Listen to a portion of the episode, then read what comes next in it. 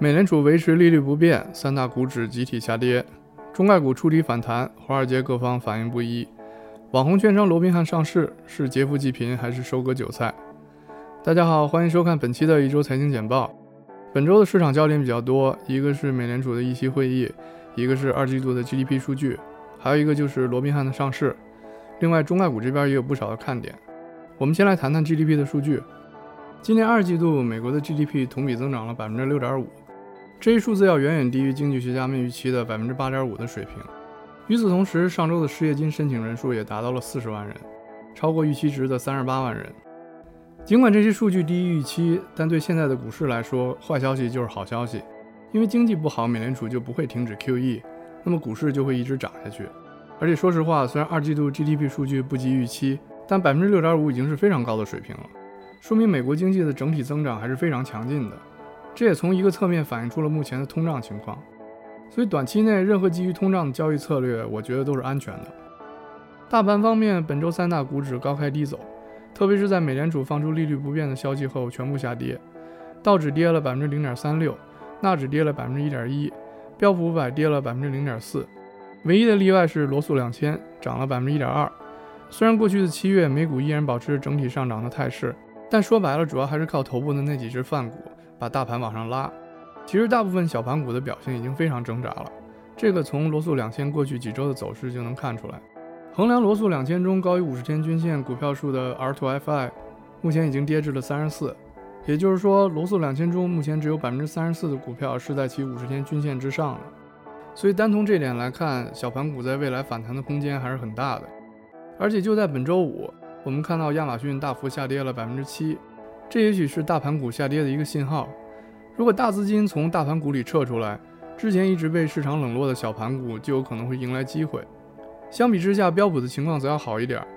S5FI 目前是五十四，道琼斯的情况和标普差不多，DJFI 目前是五十六，而纳斯达克的情况则是最好的，NDFI 目前是在七十二。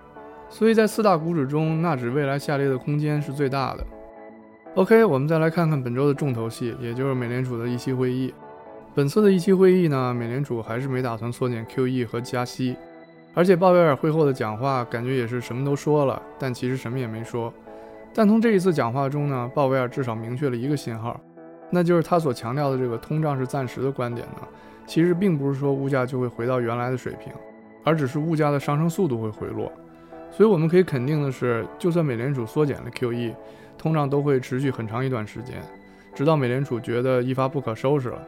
但等到那个时候再想控制通胀就难了。至于美股到时候会变成什么样子就不好说了。其实，在我看来，美联储不加息、不缩减 QE，真正的原因既不是因为就业率没有恢复到健康水平，也不是因为他们相信通胀率会随着供应链恢复而下降，而是因为拜登政府需要美联储把利率压得非常低，这样等到他的基建方案从国会通过。他就可以大胆的发债，而不用太过担心还利息的问题。而且他们还必须要确保利率在未来不能上升过快，以防政府出现还不上钱的情况。因为一旦美国政府出现坏账，对美元的打击将是非常巨大的。而接下来美国的债务上限马上就要在七月三十一号到期了，国会只有两个月的时间去达成新的债务上限协议。这中间民主和共和两党肯定还会扯皮好一阵子，这给市场在短期内增加了很多的不确定性。接下来我们再来说一下罗宾汉的情况。本周四呢，众人期待的网红券商罗宾汉终于上市了。那一上市呢，就遭遇了开门黑，从开盘的三十八美元下跌到了三十五美元，目前已经跌破发行价将近百分之十。罗宾汉股价下跌的原因，可能是因为证监会的调查和投资人的套现。其实，在我看来，罗宾汉的商业模式有很大的问题。一般的券商主要是通过收取交易佣金赚钱，而罗宾汉是免佣金模式。它主要是通过 payment to order flow 这种方式赚钱，其实就是把客户的订单转卖给第三方，然后再从中拿回扣。但这种方式的利润非常低，每一百块钱可能也就挣几分钱。说白了就是卖流量，流量越大呢，挣的越多。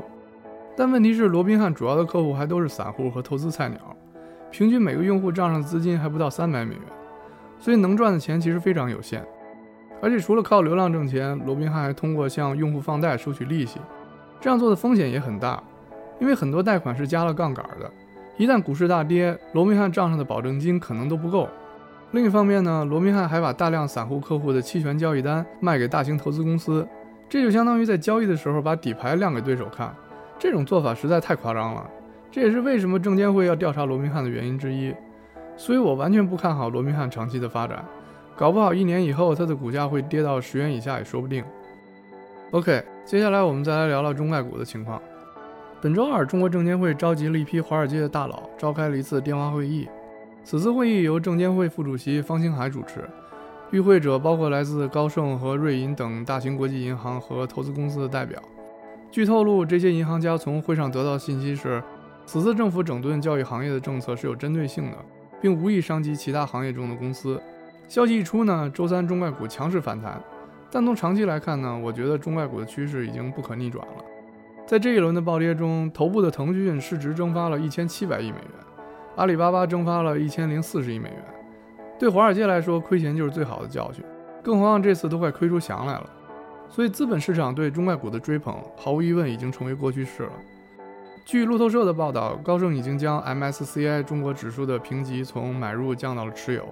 过去五个月，该指数已经下跌了百分之三十三。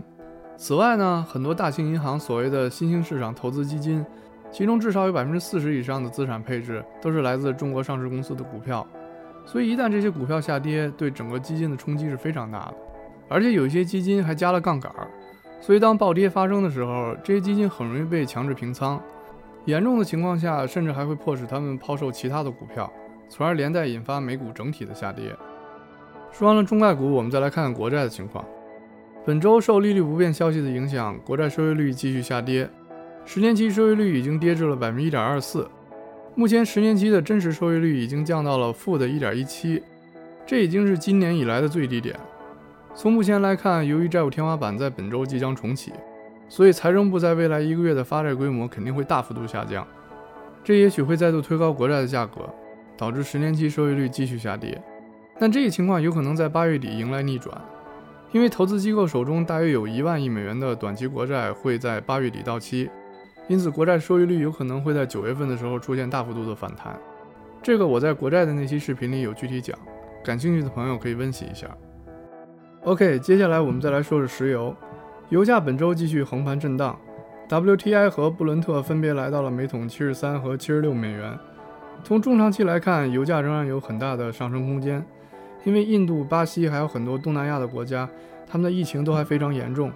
一旦这些国家经济开始恢复，将带动大量的石油消费，这对于目前本就非常紧张的原油供应来说，无疑将大幅度提高油价。此外，不光是油价。农产品和材料金属的价格在目前这种低利率、高通胀的宏观环境下，也有可能在近期开启新一轮的上涨。接下来我们再来说说美元。美联储本周的鸽派表态让美元下跌了百分之零点九，目前暂时停留在了九十二的上方。如果 DXY 跌破九十一这个支撑位，我觉得就有可能去试探八十九这个最低点。但从中期来看，我觉得美元继续贬值的可能性不大，因为随着中国经济在下半年开始放缓。加上政府对教培和房地产企业的强力监管，可能会引发外资从中国的大面积撤离，而且美国经济增长有可能在下半年会加速，这会导致大量海外资金流回美国。如果资金回流速度太快，也有可能会引发美元的升值。当然，我也不觉得美国政府会让美元升值的太快，因为美元要是大幅升值，美股就危险了。所以在这个节骨眼儿，拜登政府肯定是优先保美股，同时防止美元不要过快贬值。黄金方面呢，本周的金价在美联储不缩表、不加息的表态之后，短暂突破了一千八百三十这个关键阻力位，但在周五的时候又被弹了回来。目前每盎司的价格落在了一千八百一十四美元。现在黄金因为有美联储缩减 QE 这把尚方宝剑悬在头顶，上升的空间其实并不大。短期内如果国债收益率继续下降，而与此同时通胀率又在不断攀升。那么金价有可能会再次去尝试突破一千八百三十美元这个阻力，但从中期来看，黄金下跌的概率会更大。流动性方面呢，从目前美联储的资产负债表情况来看，还没有任何问题，缩表在八月份几乎没有什么可能性。接下来就要看美联储在八月底举行的 Jackson 后会议会不会能给我们带来什么关键性的变化了。接下来我们再来看看美国疫情的情况。呃，从最新的数据里，我们可以看到，Delta 变种的感染人数在连续几个月的下跌之后呢，最近开始出现了明显的反弹，而且最近美股里的抗疫板块涨得也比较厉害。有人担心美股会因为疫情再度爆发而出现崩盘，呃，我觉得这种可能性是微乎其微的，因为当年九幺幺恐怖袭击爆发之后呢，美股也经历了大跌，但是在随后的两三年内呢，陆陆续续也发生了很多次针对美国的恐怖袭击，但每一次事件对股市的冲击呢，都远不及九幺幺那一次，所以 Delta 变种病毒也是类似的情况，就算它会导致疫情再度爆发。对市场的影响，我觉得只会越来越小。呃，接下来我们再来看一下下周发布的宏观数据。呃，下周我们需要关注的数据主要有四个，一个是周一发布的七月 PMI 数据，还有一个就是周四的一周失业金申请人数，以及周五发布的七月非农就业数据和失业率数据。周五发布的这两个数据是最为关键的，因为它们将是市场用来判断美联储是否会提前缩表的重要指引。呃，从六月份的数据来看呢，非农就业人数增加了八十五万人，失业率为百分之五点九。如果这两个数据在七月份都好于预期的话，那么美联储就有可能考虑在今年第四季度就提前缩减 QE。总的来说呢，我觉得下周股市大概率还是上涨的节奏。但是进入八月份之后呢，随着财报季的结束，疫情的反弹，加上债务天花板的重启，美股下行的风险呢也会越来越大。但风险归风险。只要美联储还是一如既往的鸽派作风呢，我们就很难看到暴跌的发生。好了，以上就是本周财经简报的全部内容。如果你还喜欢的话，欢迎点赞和转发。我是扎克，我们下期再见。